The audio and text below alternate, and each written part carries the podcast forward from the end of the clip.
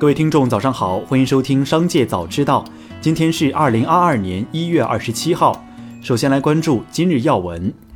一月二十六号，一则腾讯应届生怒对领导的消息发酵，起因是一位领导在内部群里发业务突破奖表彰，表扬员工连续二十多个小时高强度并行设计和开发，确保页面按时上线。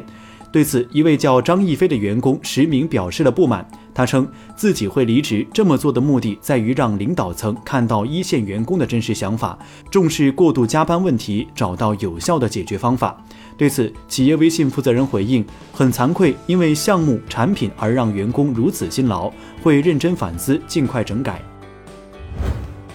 近日，网上流传新东方精品课程可免费通过国家数字图书馆访问等信息。国家图书馆二十六号发布声明称，从未收到任何机构和个人捐赠的相关资源。目前，图书馆网站上提供服务的新东方多媒体学习库资源是图书馆二零零八年购买的商业数据库。此后，图书馆每年根据经费情况陆续购买新的课程资源，并免费向公众提供服务。再来关注企业动态。近日，平台间互联互通又有新进展。目前，微信个人对话框中已经支持分享和打开淘宝商品链接，并可以在不跳出的情况下直接完成购买。这个变化也意味着平台间在支付场景中有了进一步协同。据新浪汽车报道，一月二十六号，特斯拉正式起诉某平台千万粉丝网红陈振刚。起诉缘由为后者利用信息网络实施诽谤行为。特斯拉方面透露，之所以起诉该大 V，是因为其针对特斯拉 Model 3车型测试中存在数据作假，侵犯了特斯拉的名誉权。据人民网领导留言板消息，针对网民关于河南焦作恒大养生谷项目快成烂尾楼的投诉，焦作市政府办公室二十六号回复称，情况属实，尽快推动项目恢复健康有序运营。回复称，该项目二零二零年六月暂停施工，没有明确复工时间，已回收该项目十二宗一千二百余亩闲置超两年以上的土地，并引导二百五十六户购房户进行财产保全，用法律维权。一月二十五号，乡村基快餐连锁控股有限公司向港交所递交招股说明书，这意味着乡村基正式冲刺中式快餐第一股。近日，有网友发现乐视视频 App 在近日更换了图标，logo 底下的标语改为了“分不起”。去年临近春节，与众多分几亿的大厂不同的是，乐视视频 App 的图标上写了欠一百二十二亿的字样。周鸿祎表示，三六零不会裁员。这一年虽然经历了很多起伏，但三六零正面临转型，手中最大的资产就是团队。只要有团队，有努力创新的员工，就能做成想要做的事。一月二十六号，三六零创始人周鸿祎发出内部全员信，宣布三六零全面转型数字安全公司。一月二十六号，据路透社旗下媒体 IFR 报道，蔚来汽车考虑在新加坡二次上市。二零二一年第三季度，蔚来汽车营收九十八点零五三亿元，交付了两万四千四百三十九辆汽车，其中包括五千四百一十八辆 ES 八、一万一千两百七十一辆 ES 六和七千七百五十辆 EC 六。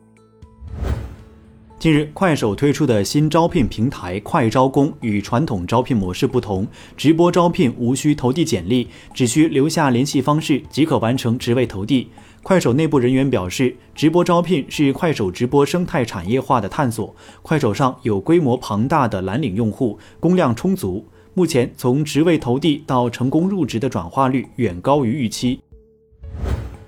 继小鹏、哪吒等国产新能源车企后，长城旗下欧拉汽车也迎来涨价。一月二十六号，一名欧拉汽车销售人员表示，因新能源汽车补贴退坡，欧拉汽车将于二月二十八号之后对旗下好猫、黑猫等车型进行提价，涨幅大约为三千到五千元。再来关注产业新闻。业内人士表示，近日金融管理部门召集几家全国性资产管理公司开会，研究资产管理公司按照市场化、法治化原则参与风险房地产企业的资产处置、项目并购及相关金融中介服务。资产管理公司在上述领域具有丰富经验，其参与有望加快风险企业资产处置进度，促进风险化解和市场出清。